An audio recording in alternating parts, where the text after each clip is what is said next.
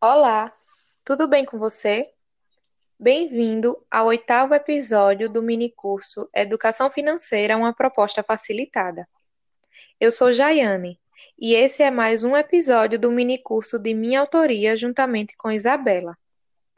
Nesta aula, iremos apresentar conceito de taxa de desconto, de fluxo de caixa e comentar sobre estratégias que podem ser usadas nesse período de pandemia.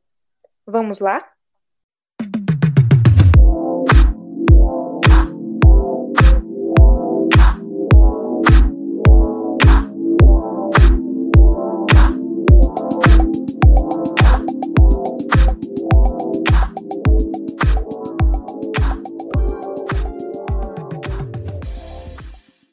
É muito comum ouvirmos e falarmos a frase: pagando à vista eu tenho algum desconto? Ou Quanto é o desconto? E quem não ama descontos, não é mesmo?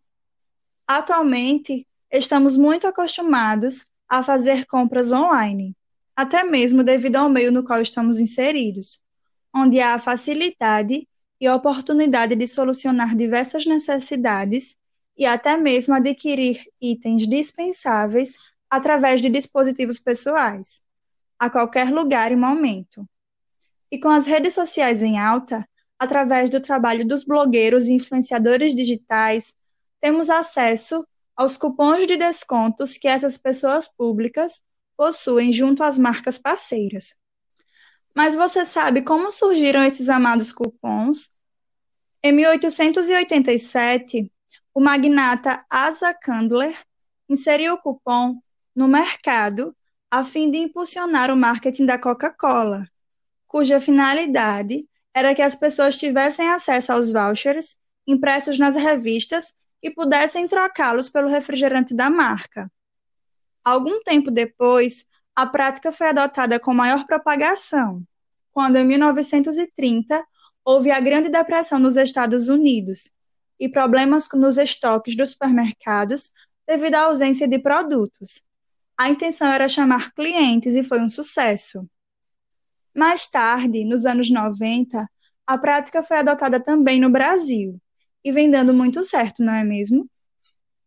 De posse dessas informações, podemos concluir que a técnica de cupons de descontos funciona como uma válvula de escape muito útil nesse período de pandemia, por exemplo, no qual não é possível utilizar alguns serviços como salões de belezas e academias mas acontece que os empresários dependem do dinheiro que investimos nesses consumos para arcarem com as despesas fixas, como aluguel de prédios, salários dos funcionários, seguros e entre outros compromissos que não podem ser adiados. De qual maneira essa técnica pode ser útil? É simples. Podemos adquirir os vouchers para utilizarmos quando as coisas voltarem ao normal, fazendo com que a economia dessas empresas continue ativa a fim de não resultar em falência e desemprego de tantas pessoas. Você concorda? Pense nisso. Mas o que é desconto? Ou melhor, o que seria a taxa de desconto? Antes de iniciarmos, devemos apresentar alguns conceitos dentro do desconto.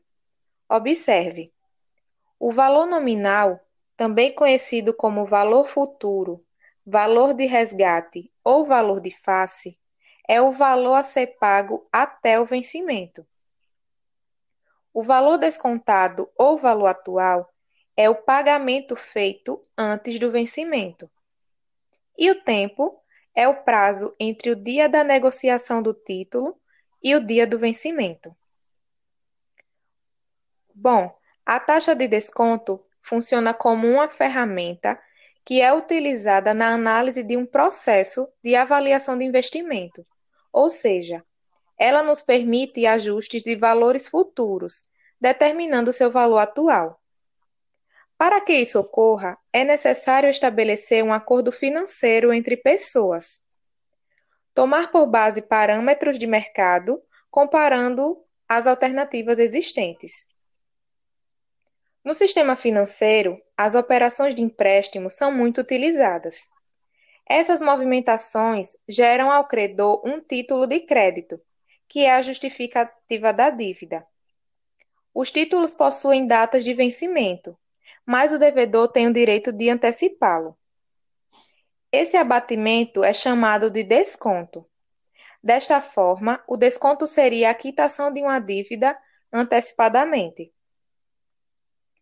Segundo o Caldas Filho 2016, as movimentações de empréstimo faz parte do cotidiano daqueles que vivem no mundo dos negócios, onde tais movimentações geram um título de crédito para o credor, justificando a existência de uma dívida. Salienta-se ainda que estes títulos possuem suas datas de vencimento pré-determinadas. No entanto, o devedor tem o direito de antecipar a quitação da dívida com abatimento chamado de desconto, caso mesmo deseje. E de acordo com Viana, 2018, o valor nominal ou valor futuro de um compromisso é quando ele vale na data de vencimento, enquanto o valor descontado ou atual é o valor que ele adquire numa data que antecede o seu vencimento. O intervalo de tempo entre a data em que o título é negociado e a data de vencimento do mesmo é o que chamamos de prazo de antecipação. Assim, o desconto pode ser definido como a diferença entre o valor nominal de o título e o seu valor descontado, isto é, o abatimento no qual o devedor faz jus quando antecipa o pagamento de um título, em que matematicamente temos D é igual a VF menos VP, em que D representa o valor monetário do desconto em questão, VF é o valor do futuro, que é o valor assumido pelo título na data do vencimento, e que também pode assumir a notação S, e VP é o valor creditado ou pago, que pode ser representado também por P. E assim como vimos no conteúdo de juros, a taxa de desconto também está associada a uma taxa e um período de tempo. Vamos a um exemplo prático. Qual será o desconto comercial cujo valor de resgate é de mil reais para um valor atual de 850? Analisando os dados, temos que S vale mil reais, o P vale 850 reais. Desta forma, aplicando a fórmula D igual a S menos P, temos que D é igual a 1.000 menos 850, logo, D é igual a 150 reais. Percebemos que nessa situação, houve um desconto no valor de 150 reais. Logo, o percentual desse desconto é de 15% sobre o valor. Além da estratégia que já mencionamos sobre a inclusão dos cupons de descontos nas empresas, outra coisa que precisa ser implementada é a, cri é a criatividade, das mais variadas formas, como a inclusão de novos pratos nos cardápios dos restaurantes delivery e promoções, por exemplo. E como consumidores, podemos ajudar dando preferência aos serviços e produtos oferecidos pelos pequenos empresários. É uma atitude simples que causará um efeito positivo muito importante. Então, façamos a nossa parte. Agora vamos às diferenças entre juros e desconto. Bom, no cálculo de juros, a taxa incide sobre o valor presente. Já quando nos referimos à taxa de desconto, incide sobre o montante, ou seja, o valor futuro. Conclui-se que o conceito de desconto é o antônimo de juro. Enquanto o juro é dado para estender o prazo para pagamento, o desconto é dado por antecipação desse prazo. O desconto se divide em dois tipos, o racional e o comercial, e os dois podem ser aplicados em operações de juros simples, desconto simples, e de juros compostos ou desconto composto. Vamos pensar. No desconto de títulos, temos duas categorias: o desconto comercial, ou por fora, e o desconto racional, ou por dentro. Ambos se classificam em simples e composto. Porém, a respeito dessas classificações, sugerimos que você busque mais sobre o tema, tá? Bom, o desconto racional, que também é chamado de desconto por dentro, o cálculo é realizado com os mesmos critérios do cálculo de juros. A diferença é que o desconto correspondente a uma operação de descapitalização, ou seja, é necessário retroceder a capitalização calculada para o período de antecipação. O desconto simples racional é equivalente ao juro produzido pelo valor atual do título numa taxa fixada e durante o tempo correspondente, ou seja, o valor de referência para o cálculo percentual do desconto é o valor atual. Já o desconto comercial, também chamado desconto por fora, difere do desconto racional, principalmente porque se trata de uma taxa aplicada ao valor nominal do título. Em seu cálculo, não ocorre uma descapitalização, como no caso do desconto racional. Segundo o site Matemática Financeira, um dos modelos de juros simples mais utilizados no mercado financeiro é o chamado juro antecipado, desconto de títulos ou simplesmente desconto bancário. Este é o modelo utilizado na modalidade de desconto e também por empresas de factoring, que representam atividades comercial mista e atípica, que soma prestação de serviços à compra de ativos financeiros, ou seja, a empresa fomentada vende seus créditos, gerados por suas vendas a prazo, a uma empresa de factoring, esse tipo de desconto também é utilizado em transações de curto prazo, quando o pagamento for efetuado em uma única parcela, inclusive para cálculo de preço de venda. E você sabe o que é fluxo de caixa? Veja bem, nas operações do dia a dia de uma empresa, por exemplo, a organização financeira é fundamental. Para isso, o empresário conta com um instrumento básico de planejamento e controle financeiro, denominado fluxo de caixa.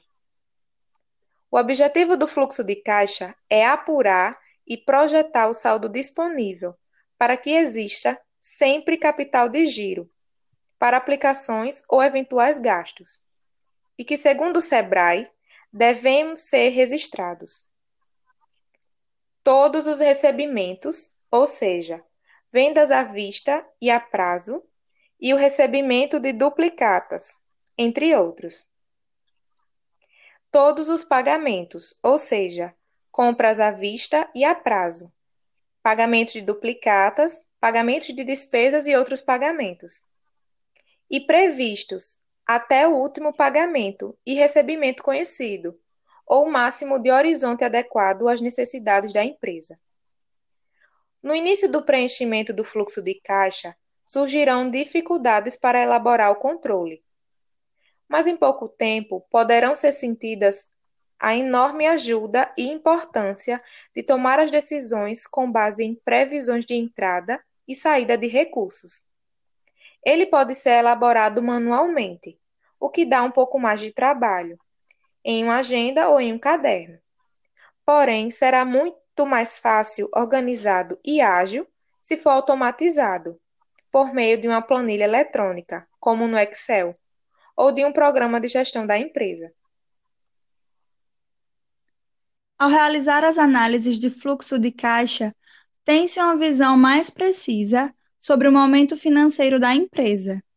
Isso significa saber, por exemplo, que aquela semana que parecia ótima para o faturamento na realidade gerou receitas próximas das despesas.